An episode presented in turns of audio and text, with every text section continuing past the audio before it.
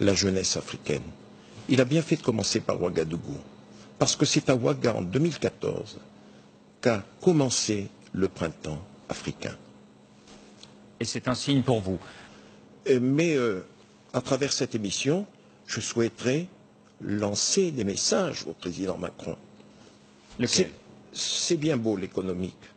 C'est bien beau d'avoir été accompagné par des patrons de start-up. C'est bien beau d'avoir parlé de l'immigration. Mais la question essentielle en Afrique, Monsieur Pujadas, c'est le politique. C'est la bonne gouvernance.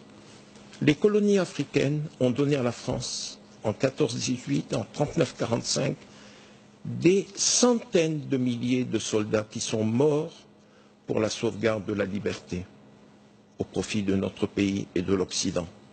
Aujourd'hui, la jeunesse africaine demande au président de la République française, qui plus est jeune, de les libérer du joug dans lequel ces populations, cette jeunesse vit, Vous, Robert sous la botte de despotes vous, Robert Bourgi, vous qui sont là. Oui, absolument, Monsieur Pujadas. Vous êtes connu pour avoir été l'ami de ces despotes, même Monsieur- si vous avez pris vos distances ensuite. Monsieur Pujadas, comme disait le président Chaban-Delmas, il n'y a que les imbéciles qui ne changent pas d'avis.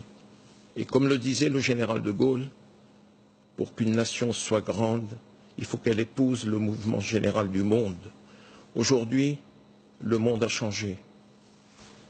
Le monde, le mondialisme exige des choses qui n'étaient pas possibles auparavant. L'Afrique doit muer d'un point de vue politique. L'Afrique attend de la France qu'elle pèse de son poids sur ces présidents africains qui restent 10, 15, 20, 30 ans, 40 ans, 50 ans au pouvoir. Monsieur Pujadas, le président Macron n'était pas né quand certains de ses chefs d'État étaient déjà au pouvoir. Bonsoir Fabien. Bonsoir David. C'est à vous. Bonsoir Robert Bourgi. Bonsoir. Euh, Cet été a eu lieu euh, à Paris le premier procès pour des biens mal acquis, c'est-à-dire des immeubles, des appartements. Voilà, de ça, grave. ça- ça, ce sont des, des- des biens euh, qui tombent par terre, des bouteilles d'eau. Voilà.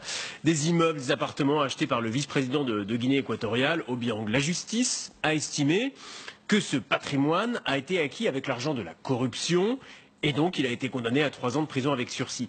Des biens comme cela, est-ce qu'il y en a beaucoup en France? Est-ce qu'il y a donc beaucoup potentiellement de procès et d'affaires qui vont émerger? Vous avez le Congo, Brazzaville, vous avez le Gabon, Notamment Et- les propriétés Et si l'on s'intéresse de plus près, je pense qu'il y a d'autres chefs d'État africains qui pourraient tomber sous la coupe de la justice française. J'ai été un acteur et un témoin de la France-Afrique, tant du côté obscur que du bon côté de la France-Afrique. Je ne souhaite pas que le côté obscur se pérennise. Pas du tout.